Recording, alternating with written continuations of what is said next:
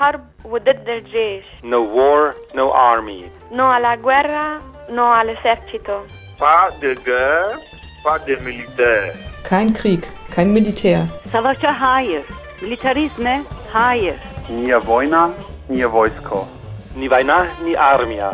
No a la guerra, no a los militares.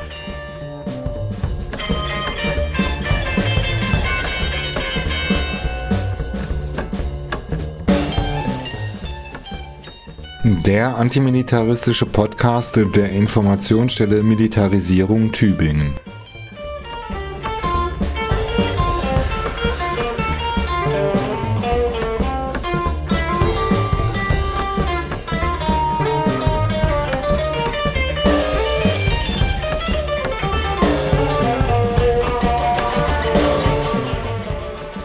Antimilitaristischen Podcast Ende Juli geht es um neue Drohnen für die Bundeswehr, den Krieg in Syrien und der BRD als Drehscheibe für den Krieg und neue NATO-EU-Infrastruktur.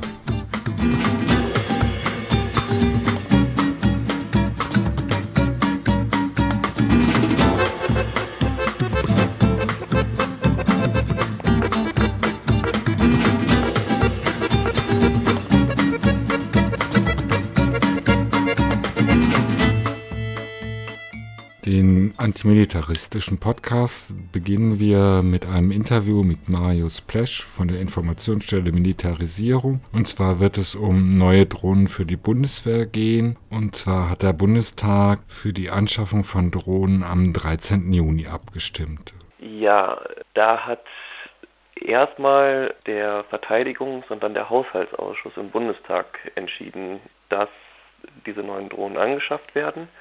Äh, die Entscheidung der Bundesregierung äh, bzw. der Verteidigungsministerin von der Leyen äh, ging dem schon eine Zeit voraus. Das wurde schon 2014 entschieden. Und die Entscheidung jetzt ist dann halt die Entscheidung des Bundestags, dass diese Drohnen auch angeschafft werden können. Das ist halt normal bei Rüstungsvorhaben, die über 25 Millionen an Volumen haben, dass die dann nochmal vom Parlament dann auch abgesegnet werden müssen im Verteidigungs- und Haushaltsausschuss ist jetzt halt am 13. Juni passiert. Und es handelt sich dabei um Heron TP-Drohnen, die nicht gekauft werden sollen, sondern geleast bis 2027. Und das ist dann auch das Datum, wo die Bundesregierung hofft, dass dann europäische Drohnen zur Verfügung stehen sollen. Was jetzt quasi der Großteil des Streits ausgemacht hat, weil dieses Projekt sollte eigentlich schon äh, viel früher äh, kommen. Ähm, da sollte eigentlich schon 2017 die Entscheidung getroffen werden, also eigentlich sogar noch früher, aber es gab dann Rechtsstreitigkeiten mit äh, mit einer anderen Option, einem Hersteller der Drohne Predator. Und zudem gab es dann auch noch Streit in der Regierung, weil in der vorigen Vorlage, die 2017 vorgelegt wurde, bereits ähm, Munition und Training enthalten war äh, für halt eine bewaffnete Drohne. Die Drohne, die jetzt erstmal geleast werden, die sind grundsätzlich bewaffnungsfähig. Die Fähigkeit der Bewaffnung wird für 50 Millionen auch eingerüstet. Das ist Teil des Vertrags, der insgesamt etwa 900 Millionen äh, an Umfang hat. Ähm, und ob dann aber überhaupt jemals eine Bewaffnung dieser Drohne passieren soll, das wird zu einem späteren Zeitpunkt dann auch mal in einer größeren Debatte dann beschlossen werden. Aber erstmal hört sich ja so an, dass das so wie scheibchenweise gemacht wird. Also jetzt wird die Drohne mit der Bewaffnungsfähigkeit besorgt und später wahrscheinlich oder wird gehofft von einigen noch die Bewaffnung dazu. Ne? Genau, vorher im Koalitionsvertrag 2013 hieß es noch, dass halt vor einer Entscheidung äh, über eine Beschaffung von halt neuen Waffensystemen, ähm, womit halt dann die Drohne gemeint war, erstmal die völkerrechtlich, verfassungsrechtlichen und sicherheitspolitischen, ethischen Fragen geprüft werden sollte. Äh, und erst danach dann die Drohne angeschafft werden sollte. Laut Bundesverteidigungsministerin reichte dafür eine Anhörung im Verteidigungsausschuss im Jahr 2014 dann aus. Kurz danach hatte sie dann verkündet, äh, dass halt dann diese Drohne angeschafft wird. Aber das ist eigentlich sogar von, von jetzt eher Befürwortern einer Anschaffung einer bewaffnungsfähigen Drohne oder einer bewaffneten Drohne, einer Kampfdrohne, wird eigentlich gesagt, dass es äh, zu wenig ist, um diese Entscheidung zu treffen, diese eine Befassung im äh, Verteidigungsausschuss, sondern dass da eigentlich schon noch mehr Diskussion durchaus vielleicht nötig wäre. Ähm, und diese Taktik jetzt, dass man sagt, okay, man kauft jetzt diese Drohne, das war ein Kompromiss, der dann im Koalitionsvertrag auch geschlossen wurde, 2018. Da wird es dann so gesagt, dass diese Heron TP-Drohne jetzt eine Übergangslösung ist, die jetzt halt dann erstmal dann auch unbewaffnet für Aufklärung eingesetzt werden soll, wobei natürlich auch schon Aufklärung zur, zur Zielbestimmung äh, und so weiter eingesetzt werden kann und der Waffeneinsatz erfolgt dann von anderen Systemen, also zum Beispiel von, von Booten, von Schiffen äh, oder von, ähm, von Flugzeugen oder Helikoptern. Aber ja, trotzdem, diese, diese, das ist jetzt halt die Übergangslösung und die Bewaffnungsentscheidung wird jetzt danach getroffen. Also es ist schon ein etwas komisches Vorgehen, so eine kleine Salamitaktik, das kann man auf jeden Fall ähm, da sagen, ja. Diese Heron TP-Drohne, was äh, für, wie sich das so nennt, Fähigkeiten hat die dann? Also wo soll die dann auch eingesetzt werden? Ja, das Interessante daran ist, dass die gar nicht in Deutschland erstmal stationiert werden soll, sondern die wird stationiert in Israel. Es ist ein Government-to-Government-Vertrag, also ein Regierungsvertrag mit der israelischen Regierung, dass dort die Stationierung und auch das Training von Bundeswehrsoldaten und Soldatinnen dann erfolgen soll.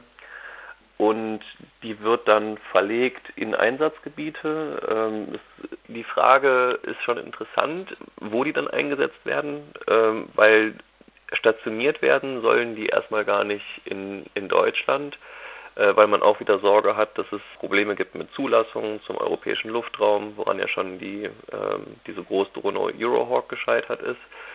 Und äh, stattdessen werden die jetzt in Israel äh, stationiert. Das ist mit einem Regierungsvertrag mit der israelischen Regierung beschlossen worden und die wird auf der Luftwaffenbasis Zelnov stationiert und die Ausbildung der äh, Bundeswehrsoldatinnen und Soldaten, die soll dann auch in Israel erfolgen.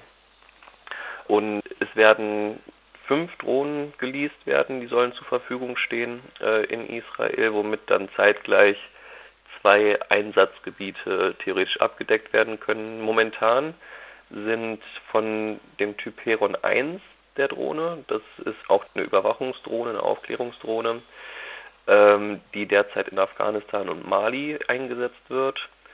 Und von wem wird die dort eingesetzt? Auch von Deutschland und wird jetzt halt dann vermutet, wenn die Einsätze weiterlaufen, ähm, wenn das weiter mandatiert wird vom Bundestag, äh, dass dann die Drohnen dann halt einfach dann diese älteren Heron 1 Drohnen dann ersetzen sollen.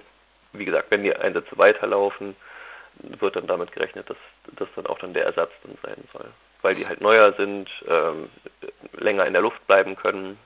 Und sowohl diese Heron 1, die in Mali eingesetzt wird, als auch jetzt diese neu angeschaffte Heron TP, die ähm, werden als ähm, Aufklärungsdrohne eingesetzt, können aber bewaffnet werden und sind dann eben halt Killerdrohnen. Äh, die Heron 1 nicht, äh, die konnte nicht bewaffnet werden, weil die einfach nicht genug Tragfähigkeit hat, äh, nicht, nicht groß genug ist. Die Heron TP kann es grundsätzlich und wie gesagt, diese, diese Möglichkeit ist auch schon angelegt. Halt diese ähm, Bewaffnungsfähigkeit wird für 50 Millionen auch ähm, ist im Vertrag mit drin in der, ähm, in der Vorlage jetzt äh, und deshalb grundsätzlich fähig zur Bewaffnung ist sie. Ob das dann passiert, das muss dann noch in einer weiteren Debatte geklärt werden. Wann die genau stattfindet, äh, ist übrigens auch noch nicht wirklich klar. Das soll noch in dieser Legislaturperiode stattfinden. Aber wann genau, das lässt sich noch nicht sagen. Dieses Jahr wahrscheinlich nicht mehr. Ich hatte gerade, glaube ich, abgelenkt so ein bisschen von den möglichen Einsatzgebieten dieser Heron TP, die in Israel dann also stationiert sein soll. Mhm. Äh, wo könnte das denn dann sein? Also mir würde Syrien einfallen. Ähm, Syrien nicht unbedingt. Das ist, kann man noch nicht gut sagen. Wie gesagt, man könnte halt ähm, da, wo jetzt gerade die Heron 1 Drohnen eingesetzt werden, einfach dann die ersetzen dadurch. Das wäre halt Afghanistan und Mali. Ob Syrien da jetzt ein Einsatzland ist, ist fraglich, weil da halt momentan noch die, die Tornados eingesetzt werden, um ähm, da für Aufklärungsergebnisse zu sorgen. Also von der ähm, Bundeswehr, ne? Genau, die werden von, von Jordanien aus eingesetzt. Äh, früher Türkei, äh, jetzt Jordanien. Das wäre natürlich regional äh, nahe, aber ob das ähm, ein mögliches Einsatzziel ist, das lässt sich heute noch nicht genau sagen. Im gleich folgenden zweiten Teil des Interviews mit Marius Plesch kommen wir dazu, wofür diese Heron-TP-Drohne eingesetzt wird und welche vertraglichen Regelungen es gibt zwischen Hersteller, Airbus und der Bundeswehr.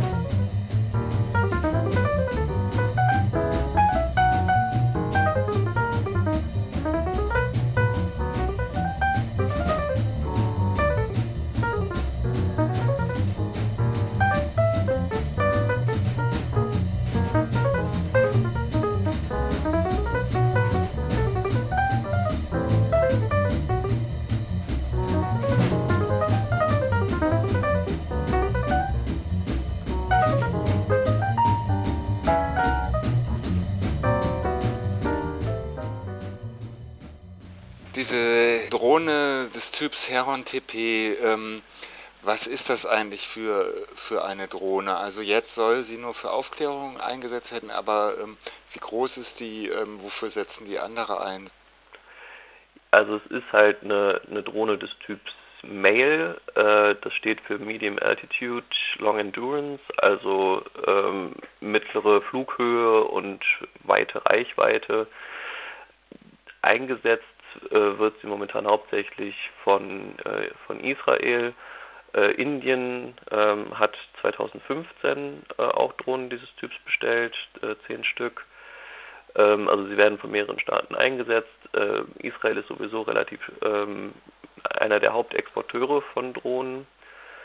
Und vergleichbar ist dieser Typ mit der Predator oder auch eher der Reaper-Drohne, die die USA einsetzt, die halt bekannt ist für den, für den Drohnenkrieg und äh, die extralegalen Tötungen, die die USA damit ausführt. Der Name äh, Heron kein sonst für, für äh, Deutschland äh, übliches Akronym, sondern äh, heißt äh, Reiher übersetzt. Und ähm, die Waffen, die da dran können, das sind dann nicht irgendwelche kleinen Bömpchen, sondern richtige Raketen, vermute ich mal, die eine große Sprengkraft auch haben ist noch nicht wirklich klar, ähm, wie die bewaffnet werden sollen. Ähm, aus einem Gerichtsentscheid zu, diese, zu diesem Vergaberecht, äh, Vergaberechtsstreit auch mit diesem ähm, Hersteller der Konkurrenzdrohne Reaper, General Atomics, wurde halt gesagt, dass die Bewaffnung mit einer der Hauptgründe ist, warum man sich für die Heron überhaupt entschieden hat, weil sich da einfacher äh, ein Waffentyp integrieren lässt, der äh, von der Bundeswehr favorisiert ist. Und der soll laut diesem Gerichtsurteil äh, halt, laut dieser Entscheidung, ähm, soll dieser Typ äh, skalierbar sein, das heißt in der, in der Wirkung, die, die äh, also im, im, Explosionsradius letztlich sich skalieren lässt. Und die soll dann auch, steht dann auch da drin, äh, im urbanen äh, Gebiet eingesetzt werden können durch diese skalierbare Wirkung, was natürlich aber die, die Möglichkeit für Fehler äh, und auch zivile Opfer, gerade halt in städtischen Bereichen, wo natürlich enger zusammengelebt wird, jetzt nicht unbedingt verkleinern muss. Also äh, gerade wenn man halt derzeit werden Drohnen dann eher äh, eingesetzt, wo es, wo es weniger dicht besiedelt ist. Zumindest diese gezielten Tötungen und Drohnen werden mittlerweile halt auch äh, bei, bei Bombardierungen auch durchaus in Städten eingesetzt, aber grundsätzlich ist es halt eigentlich eher so, dass es außerhalb von urbanen Gebieten eingesetzt wird, weil sonst halt dieser, dieser Vorteil, äh, den man sich militärisch von diesen Drohnen erhofft, dass man Ziele lange beobachten kann und dann halt einen Ort auswählen kann, wo man dann zuschlägt wo dann halt nicht unbedingt so viele zivile Opfer es dann zu befürchten gibt, was natürlich trotzdem haufenweise passiert. Aber dieser, dieser Vorteil wäre dann im Prinzip nur noch bedingt gegeben, weil man halt ja nicht sagen kann, wie doll das dann auch funktioniert. Also da das wird halt so beworben als skalierbare Waffe, aber was das dann letztlich heißt, ist unklar. Die ähm, Bundeswehr hat vor, nicht mit irgendeinem Kommando irgendwo, also mit Bundeswehrsoldaten irgendwo reinzugehen und jemanden zu verhaften und den dann vor Gericht zu stellen, sondern ihn einfach mit einer Drohne zu ermorden und sich das Gerichtsverfahren zu schenken. Ne? Das naja, nee, das ist, es wird nicht, äh, zumindest sehe ich dieses Risiko nicht so, dass dieses, äh, dass diese Politik der USA äh, dieser ähm, extralegalen Tötung übernommen wird, zumindest nicht in der derzeitigen politischen Lage. Das ist hier in Deutschland zu kontrovers momentan. Ähm, da kann sich die natürlich auch das ändern, äh, ähnlich wie das in den USA war, durch Anschläge und so weiter und so fort, kann sich natürlich das Meinungsbild komplett ändern. Und sowas kann dann auch letztlich dann von der Bevölkerung toleriert werden. Das Risiko sehe ich momentan weniger.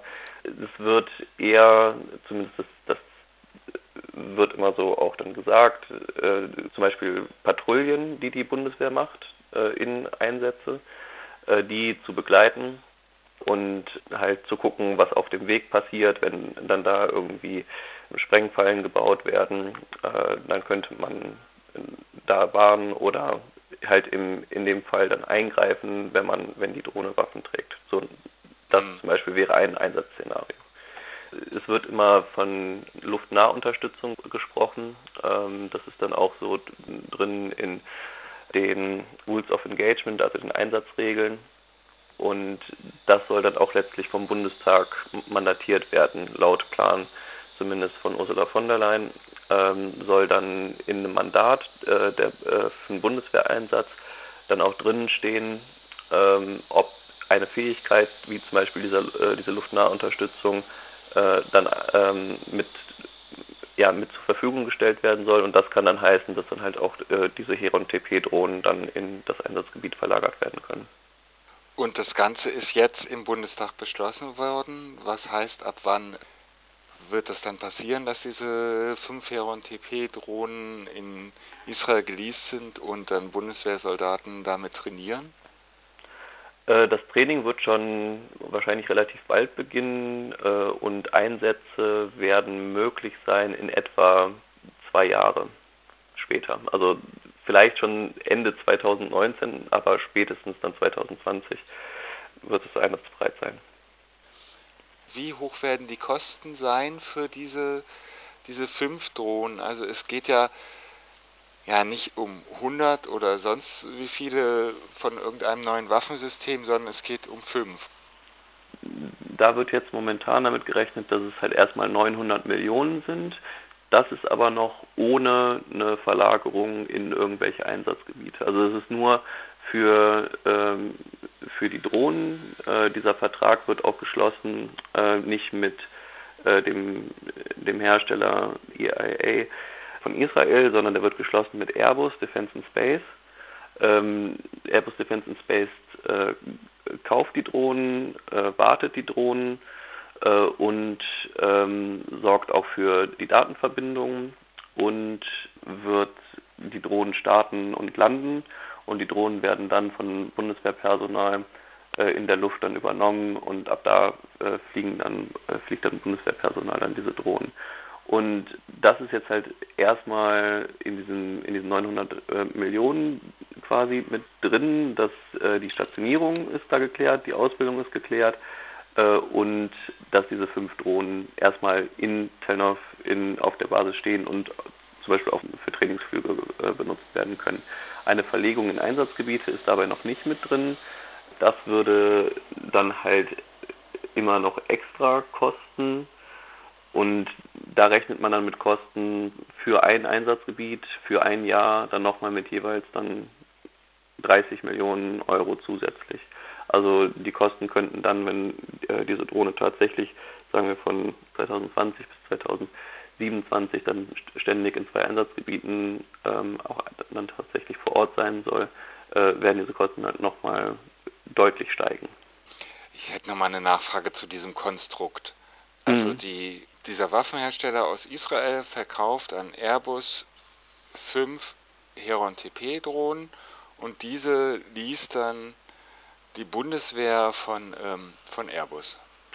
Genau, ähm, und das ist halt auch einer der Gründe, warum sich für diese Heron TP-Drohne äh, entschieden wurde, weil das quasi als Möglichkeit gesehen wird, dann bei Airbus Know-how anzubauen, quasi durch diese, ja, durch die Wartungsarbeit, die die dann auch machen und durch die Unterlagen, die die von der Firma bekommen, um dann halt, ähm, ja, spätestens 2027 ähm, geplant ist eigentlich 2025, ähm, dann die europäische Drohne dann herstellen zu können und dann auch halt schon lie äh, liefern zu können an äh, die europäischen Regierungen, die da momentan an diesem Euro-Drohnenprojekt beteiligt sind. Äh, das ist äh, Frankreich, Italien, Spanien und Deutschland. Und Deutschland übernimmt da momentan halt noch die, ja quasi die Leading Role, also die, die Führungsrolle.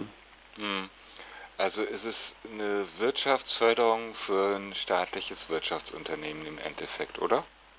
Genau, also es war halt sowieso eigentlich der Plan halt, da ähm, hier in, in Europa äh, auch ne, die Industrie gut aufzustellen, äh, dass man auf den Weltmärkten mithalten kann. Ähm, um das natürlich dann zu machen, ist es dann nicht nur für diese vier, vier Staaten, sondern die wird man halt auch exportieren müssen, damit das Ganze wirtschaftlich ist, äh, wie das ja oft so bei Rüstungsprojekten dann auch ist. Ähm, und genau, also das ist, äh, das ist der Plan. Es ist im Prinzip ein Dank der, der Airbus sehr, äh, dass die dann dafür beauftragt werden und sich dann halt da Wissen aneignen können, um dann selber ein Produkt dann noch herstellen zu können, was sie dann natürlich dann nochmal zu einer großen Zahl verkaufen können und damit dann auch Geld machen können. Und die Bundeswehrsoldaten testen im Endeffekt die Heron TP dann auch für Airbus, ne? Testen weiß ich Oder ehrlich gesagt benutzen nicht. oder- genau, also äh, genau, das wird genau die, die Testen nutzen die dann ähm, und die Erkenntnisse daraus werden dann natürlich dann auch einfließen. Hm. Und wem gehört Airbus?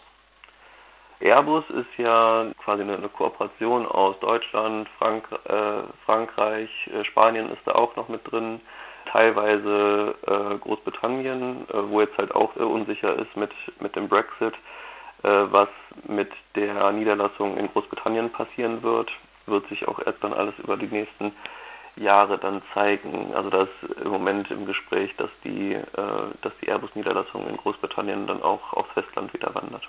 Von Airbus und den neuen Drohnenplänen der Bundesregierung kommen wir gleich zu Syrien.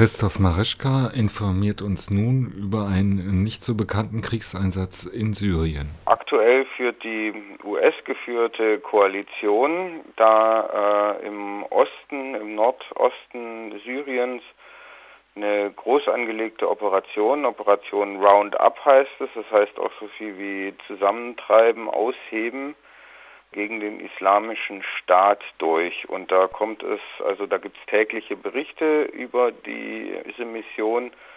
Und da kommt so zwischen, zwischen 20 und 40 Luftschlägen, Luftangriffen täglich, die dann auch aus mehreren Angriffswellen äh, bestehen können, jeder einzelne, ähm, wo dann jede Menge Infrastruktur, Gebäude des IS, Infrastruktur, Lager und sonst was angeblich äh, zerstört werden. Also das US-Verteidigungsministerium macht dann eine sehr eigentlich offensive Öffentlichkeitsarbeit, wo betont wird, dass man da im Moment sehr massiv gegen den IS vorgehe. Und diese Operation war für Mai, Juni, Juli geplant, hat zuerst im Mai bis Mitte Juni im Wesentlichen aus Luftschlägen bestanden. Und dann ab Anfang Mitte Juni sind auch diese Syrian Democratic Forces, also die bislang eher kurdisch dominierten äh, Bodentruppen mit US-Unterstützung, aber auch italienische und französische Spezialkräfte sind dabei, um da so eine der letzten Enklaven des IS in Syrien und damit überhaupt in der Region zu zerschlagen. Parallel zu jetzt der Einnahme von Afrin durch die türkische Armee sind ganz andere Akteure auch noch gerade aktiv in Syrien gegen den IS, während äh, die Türkei gleichzeitig gemeinsam mit ehemaligen IS-Truppen gegen ähm, die kurdischen Leute in Afrin vorgeht, oder wie? Das einerseits, auf der anderen Seite droht die Türkei ja die ganze Zeit auch noch sozusagen von diesen eingenommenen Gebieten in Afrin weiter nach Manbij vorzudringen. In Manbij sind tatsächlich die USA und die kurdischen Kräfte, also die JPG, präsent und da sagen wir mal so, da wird sehr vehement von kurdischer Seite darauf gedrängt, dass die USA das nicht zulassen und da hat man sich jetzt auf gemeinsame Grenzpatrouillen zwischen oder Patrouillen zwischen den USA und der Türkei an der Grenze zwischen Afrin und Manbij geeinigt, ähm, die aber tatsächlich den Charakter gegenseitiger Bedrohungs- oder Drohgebärden haben.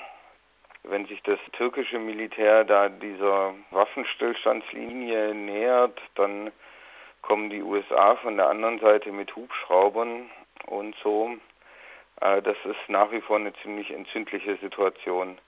Zugleich führen aber die USA sehr weit weg von diesem Gebiet, auch weit weg vom äh, eigentlichen kurdischen Siedlungsgebiet, ähm, mit der SDF da eben im Osten gerade eine Offensive gegen den IS durch, wo sich schon auch die Frage stellt, wenn ähm, der IS da besiegt sein sollte, worin dann eigentlich noch die Grundlage für das Bündnis zwischen USA und kurdischen Kräften besteht.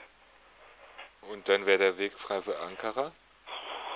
Womöglich, ja. Mhm. Also äh, die Situation ist insgesamt natürlich verworren und kompliziert, aber es ist auch so, dass ich meine, dass mit dieser Offensive der SDF, wo jetzt aber auch verstärkt, also gerade im Osten, im Nordosten Syriens haben die USA in letzter Zeit nochmal viele neue Truppen ausgebildet, die zur SDF gehören, aber eben nicht, sagen wir mal so, von den linken kurdischen Kräften kontrolliert sind. Und dass jetzt diese Offensive in den Osten jenseits des kurdischen Siedlungsgebiets unter heftigen Bombenhagel ja einerseits die kurdischen Kräfte auch ein bisschen ablenkt von der Bedrohung durch Ankara, andererseits vielleicht auch in Schwierigkeiten bringt, weil es ist ja was anderes sozusagen für eine lokale Selbstverwaltung und Verteidigung zu kämpfen oder dann unter so einem US-Bombenhagel Gebiete einzunehmen, die jetzt gar keine kurdischen Gebiete sind.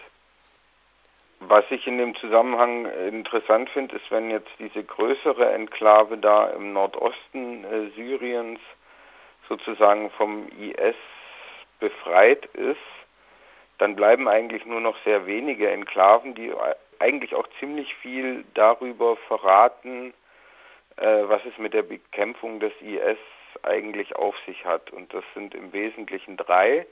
Das ist eine direkt an der, also ein kleines Gebiet, das der IS noch kontrolliert, direkt an der äh, Grenze zu den besetzten Golanhöhen das sozusagen einerseits eingeschlossen ist oder äh, umrundet vom israelischen Militär und andererseits von äh, syrischen Rebellen, die wesentlich von den USA und Jordanien unterstützt werden, die aber gerade heftig von der syrischen Armee und in Russland angegriffen werden, ohne dass die USA da eingreifen. Also da scheint es eine Art Übereinkunft gegeben zu haben und zwei andere kleine äh, oder ja, äh, eine größere Wüstenregion an der Grenze zum Irak und das Euphrattal direkt an der Grenze zum Irak, die noch vom IS kontrolliert werden. Und in beiden Fällen ist der IS an der Stelle eigentlich, kommt er sehr den US-amerikanischen, israelischen Interessen entgegen, die ja als oberstes strategisches Ziel ausgegeben haben, diesen sogenannten schiitischen Korridor vom Libanon in den Iran zu verhindern. Also diese Grenzgebiete, da wird der IS, wie es aussieht, auch irgendwie geduldet. Und da ist die Frage, sozusagen verteidigen kann er sich da nicht mehr effizient. Und wenn man jetzt dieses Gebiet im Nordosten da bekämpft hat, könnte es sein, dass der IS tatsächlich bald in diesem Sprech militärisch ausradiert ist. Und dann stellt sich natürlich die Frage, wird der da jetzt weiterhin geduldet und gibt man sich ja, dann auch relativ die offen die Blöße, dass einem der IS in manchen Gebieten immer noch lieber ist als eine syrisch-iranische Kontrolle.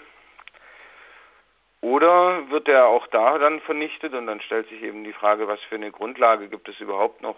Also ich meine, völkerrechtlich ist das eh schlicht illegal. Dann für US-amerikanische, britische, französische, was weiß ich, Luftangriffe für die ganze Präsenz dieser internationalen US-geführten Allianz, die vorgibt, gegen den IS zu kämpfen, tatsächlich in der Praxis aber auch immer wieder gegen die syrische Armee und teilweise auch gegen russische Akteure vorging.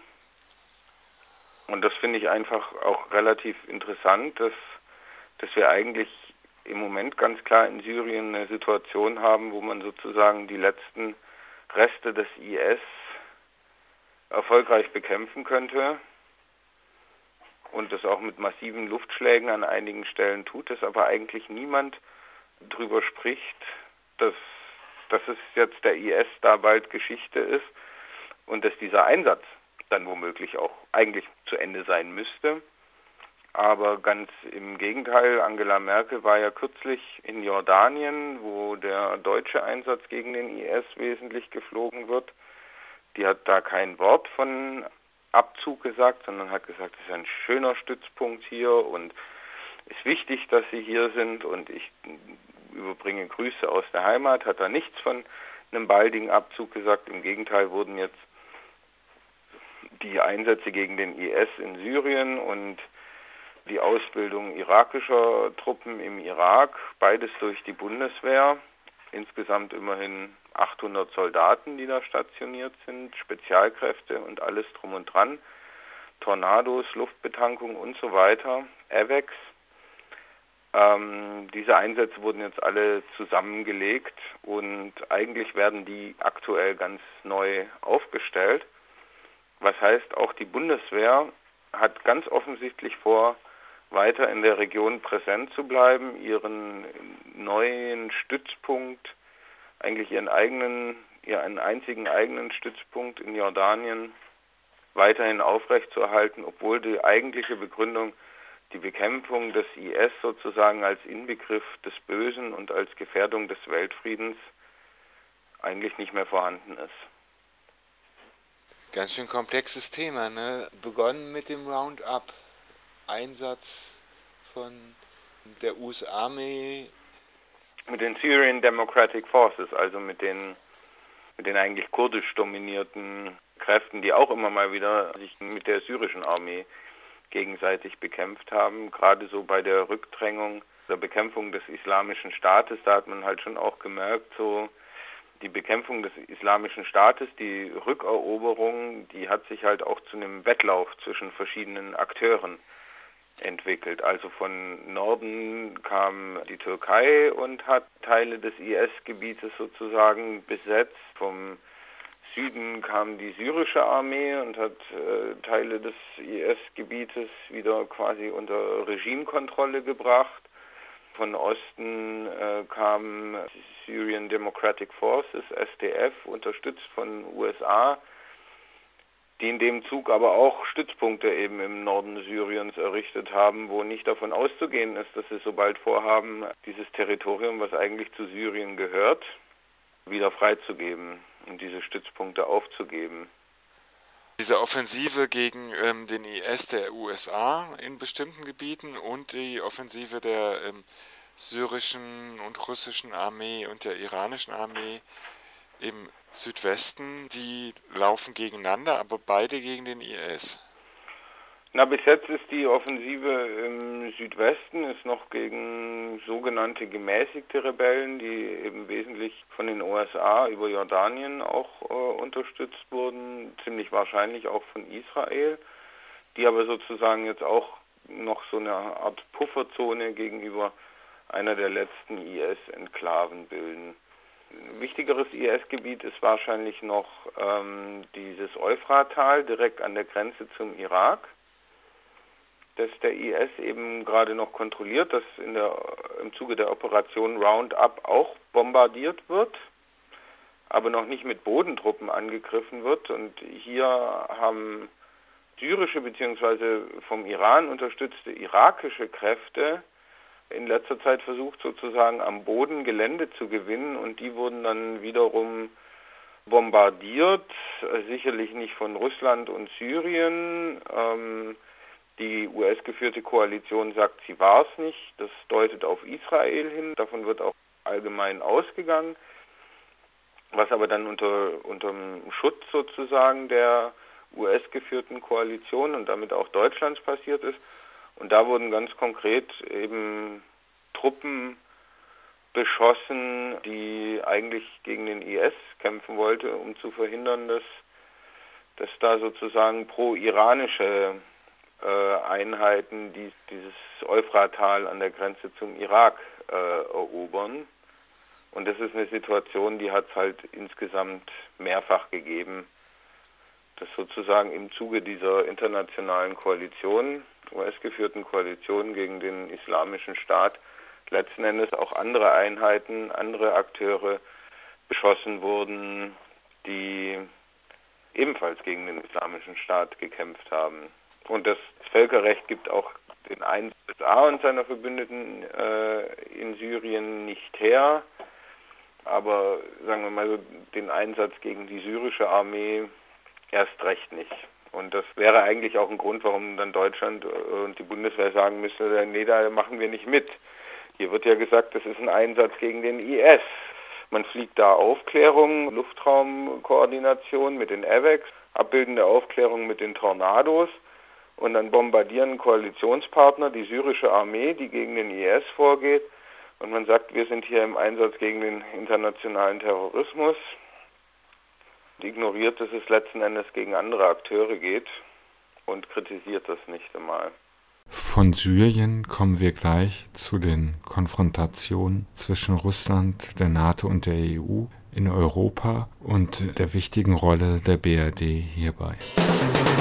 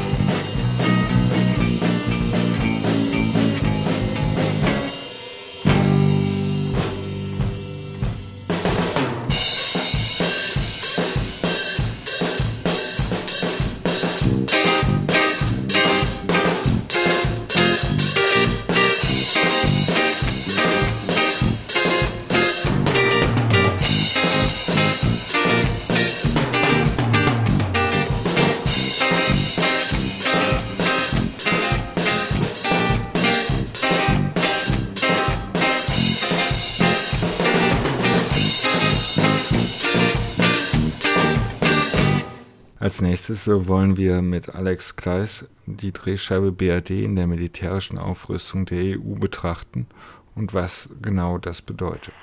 Ja, das bedeutet, dass die ganzen logistischen Transporte von Truppen, die jetzt schon laufen Richtung Osteuropa an die Grenze zu Russland, dass die zum allergrößten Teil über Deutschland laufen und ähm, dass das ohne die deutsche Unterstützung so gar nicht möglich wäre. Und Deutschland nimmt eine sehr zentrale Rolle ein und es sieht momentan auch alles danach aus, dass das noch weiter intensiviert wird. Ihr habt hierzu auch einen Text veröffentlicht und da ähm, erwähnt er konkret zum Beispiel, dass ähm, am 20. und 23. Mai ähm, Schiffe verlegt wurden. Was wird da eigentlich an ähm, Truppen bewegt oder an Fahrzeugen? Ähm, also beteiligt sind eigentlich äh, alle NATO-Staaten in irgendeiner Weise. Hauptsächlich betrifft es US-Truppen, die da verlegt wurden. Und da sind jetzt gerade die letzten zwei Monate mehrere Operationen parallel zueinander gelaufen, im Zuge deren dann Truppen nach Osteuropa verlegt wurden über Deutschland. Das ist zum einen die Operation Atlantic Resolve 3. Da wurden 3500 US-Soldaten und 1400 Fahrzeuge mit Material nach Polen und ins Baltikum verlegt. Und dabei liefen auch einige ähm, Transporte über Deutschland. Der Name der Operation sagt es schon zum dritten Mal. Die äh, stationierten Truppen dort werden nämlich alle neun Monate ausgetauscht. Und der Grund dafür ist, offiziell sind das militärische Gründe, aber ähm, es gab eine Vereinbarung zwischen der NATO und Russland 1997, in der explizit ausgeschlossen wird, dass in Osteuropa substanziell äh, dauerhaft Kampftruppen stationiert werden. Und jetzt versucht man eben durch diese Rotation zu sagen, naja, das ist nicht dauerhaft, was natürlich kompletter Quatsch ist. Hierbei geht es nicht irgendwie um 100 Soldaten oder dergleichen, sondern um mehrere tausend US-Soldaten. Genau, also allein im Rahmen von dieser Operation 3500 US-Soldaten. Und ähm, dann gibt es aber noch weitere äh, Operationen. Also die NATO hat noch die Operation Enhanced Forward Presence und im Rahmen dieser Mission ähm, oder Operation sind in Polen, Litauen, Lettland und Estland jeweils ein Bataillon mit ungefähr 1000 Soldaten stationiert. Und Deutschland nimmt auch da eine führende Rolle ein, ähm, weil sie den NATO-Verband in Litauen führen.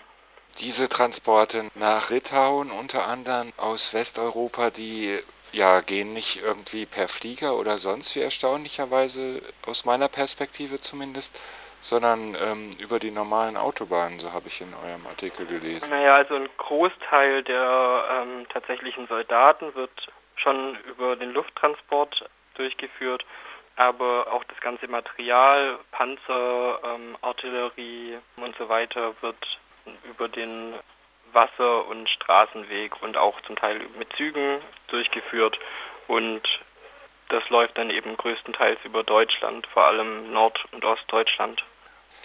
Ist das dann so, dass jetzt als normaler Antimilitarist ich jetzt die A2 lang fahre zum Beispiel und dort einen Militärkonvoi dann sehe, der von Westeuropa nach Litauen verlegt wird.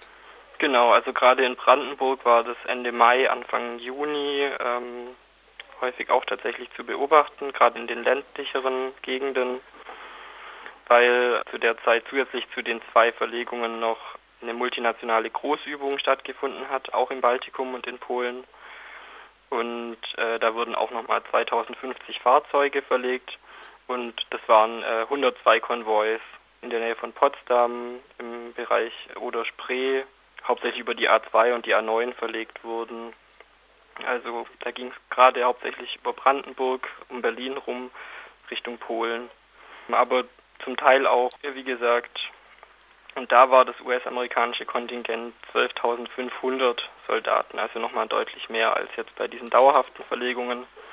Da wurden dann extra für diese Übung nochmal deutlich mehr Soldaten die Gegend dort gebracht. Woher kommen die dann? Kommen die direkt aus den USA, diese Truppen? Ja, zum größten Teil tatsächlich. Die kommen zuerst mit einem Schiff, zumindest im Rahmen von diesem Atlantic Resolve, also diese dauerhafte Stationierung, die aber alle neun Monate ausgewechselt wird. Da haben jetzt drei Schiffe angelegt. Ähm, bei den ersten zwei Operationen lief das über Bremerhaven in Norddeutschland, wo diese Schiffe angelegt haben und von da aus dann weiter sind. Dieses Mal jetzt zum ersten Mal lief das nicht mehr über Bremerhaven, sondern über Antwerpen, äh, wobei die Truppen aber natürlich trotzdem durch Norddeutschland müssen. Also diese Logistik stellt die äh, BRD im Endeffekt zur Verfügung, also den normalen ähm, Kanäle, äh, Autobahnen und natürlich... Genau, Deutschland ist da auch äh, mitverantwortlich für den Schutz von den Truppen und leistet Hilfestellung bei der Logistik.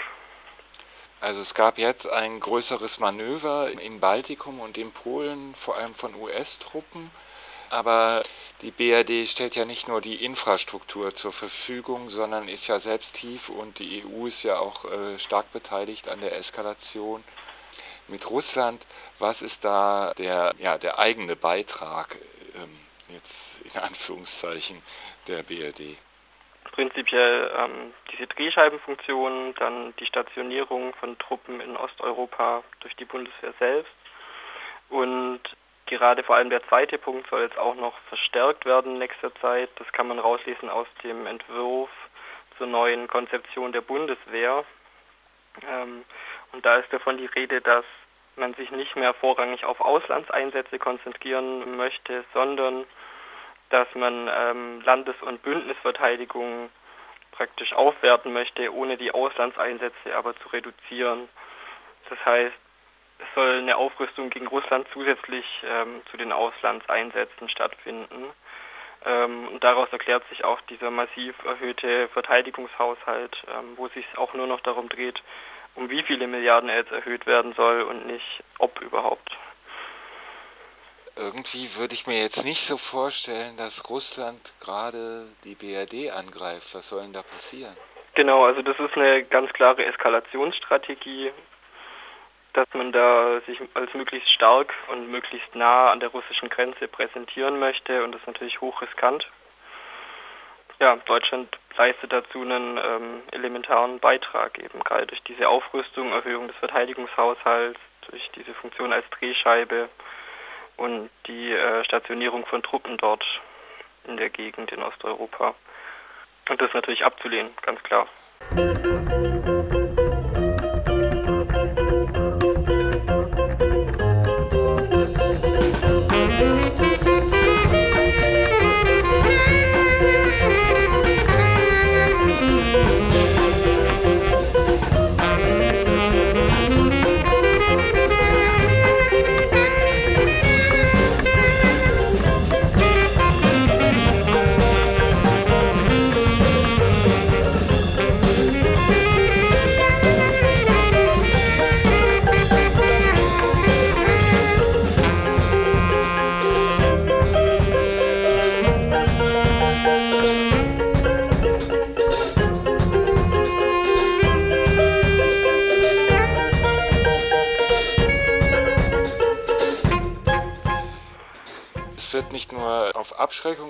Abgezielt, sondern es werden auch die Strukturen verändert dafür in der Bundeswehr.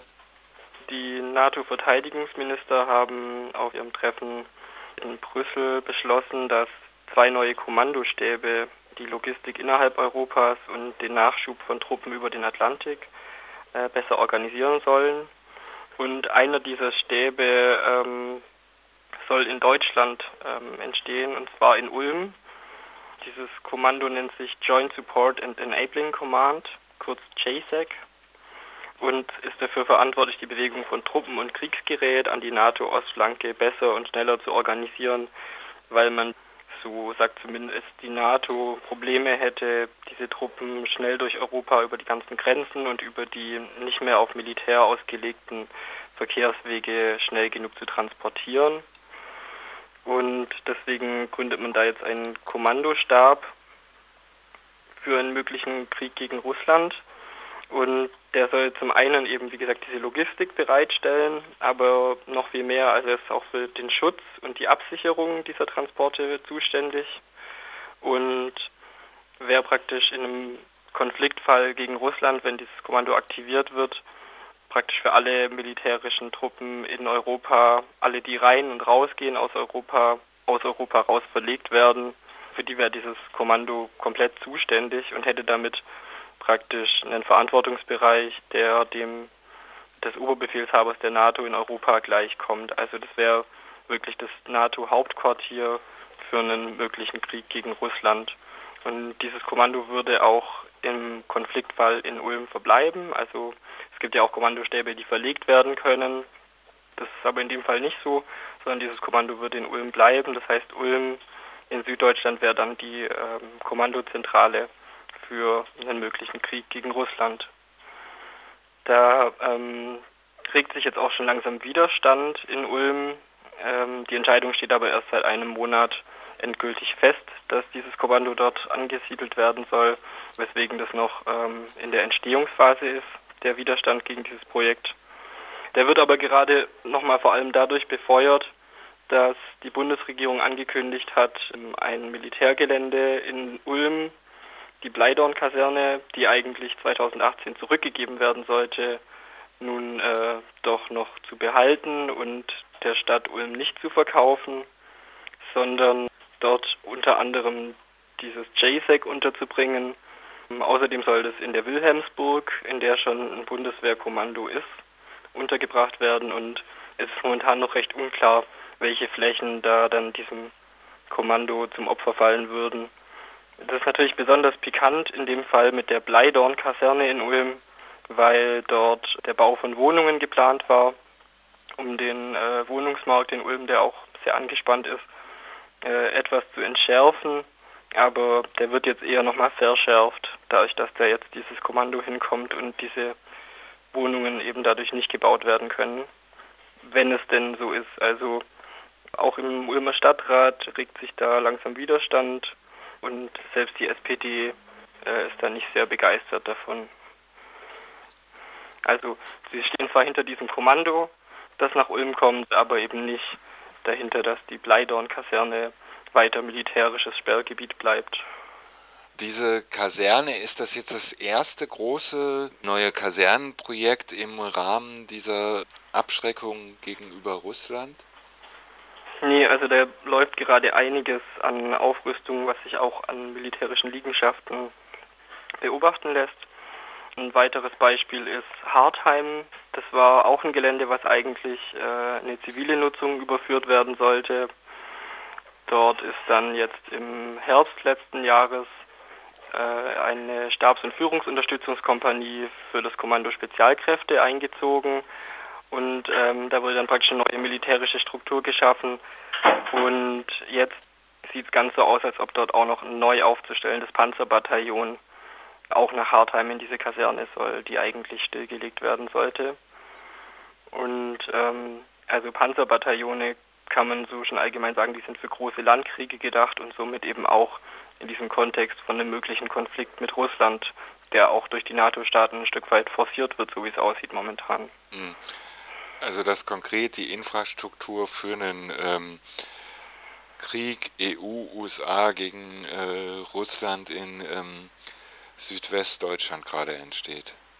Ja, also da ist einiges am Entstehen tatsächlich. Wie gesagt, Ulm, Hartheim und dann ähm, gibt es noch den Fall von einem Militärgelände in Heiterbach, ähm, was entstehen soll auf einem bisher zivil genutzten Segelflughafen, wo US-Spezialkräfte und das Kommando Spezialkräfte von der Bundeswehr dann gemeinsam Übungen durchführen würden. Und das Ganze nennt sich dann Weltpolitikfähigkeit. Was muss Mensch sich darunter vorstellen?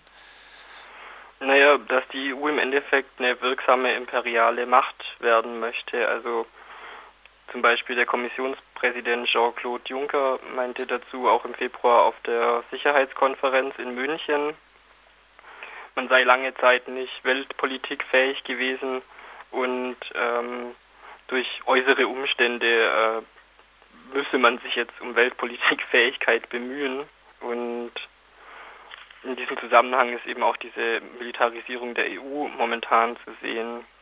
Das Projekt äh, PESCO durchgeführt wird, dass die ähm, Verlegung von Truppen innerhalb von Europa vereinfacht werden soll durch Angleichung von Regularien, wann ein Militärkonvoi eine Grenze überqueren darf und eine Vereinfachung von diesen Punkten. Also bisher ist es eben, dass jedes Land eigene Regularien hat, unter welchen Umständen ein Militärkonvoi eine Grenze passieren darf.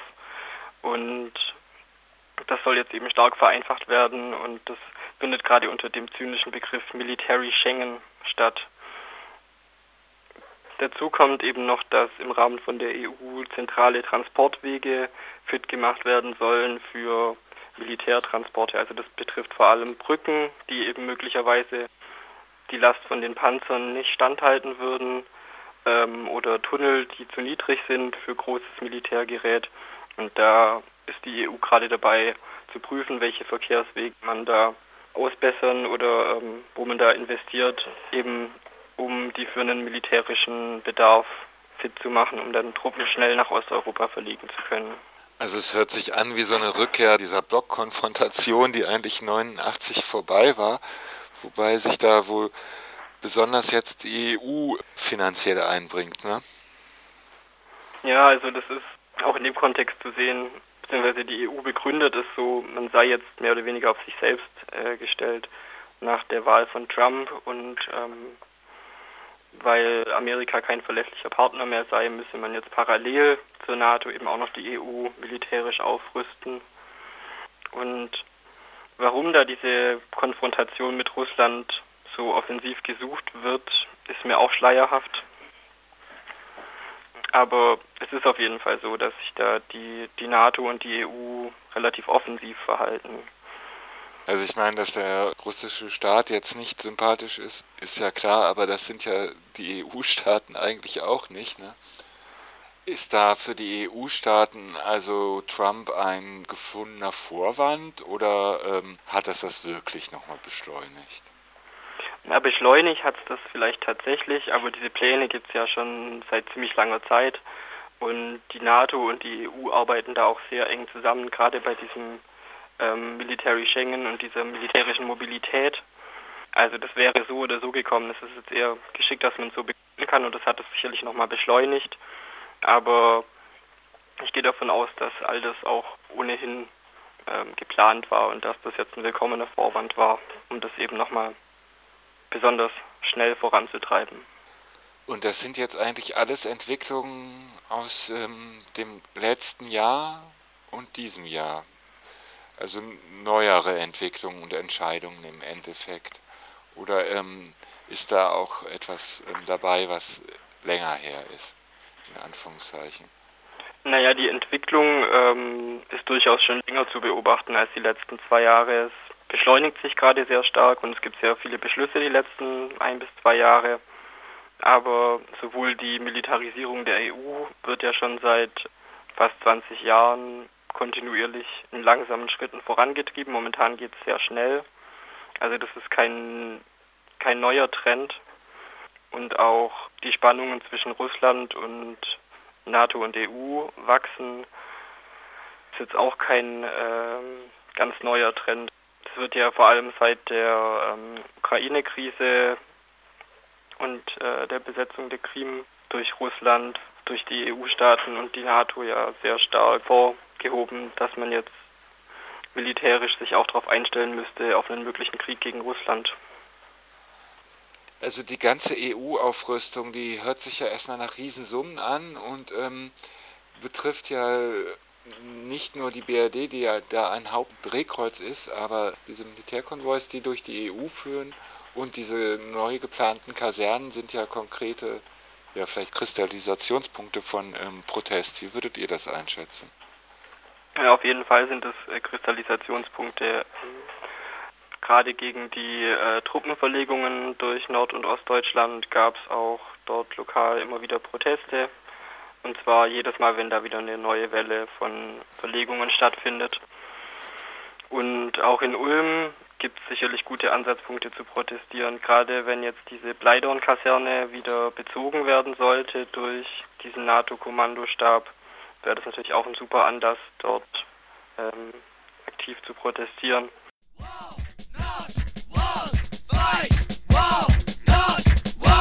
ضد الحرب وضد الجيش No war, no army. No alla guerra, no all'esercito Pas de guerre, pas de militaire. Kein Krieg, kein Militär. Savaşa hayır. Militarizme hayır. Nia vojna, nia vojsko. Ni vojna, ni armia. No a la guerra, no a los militares.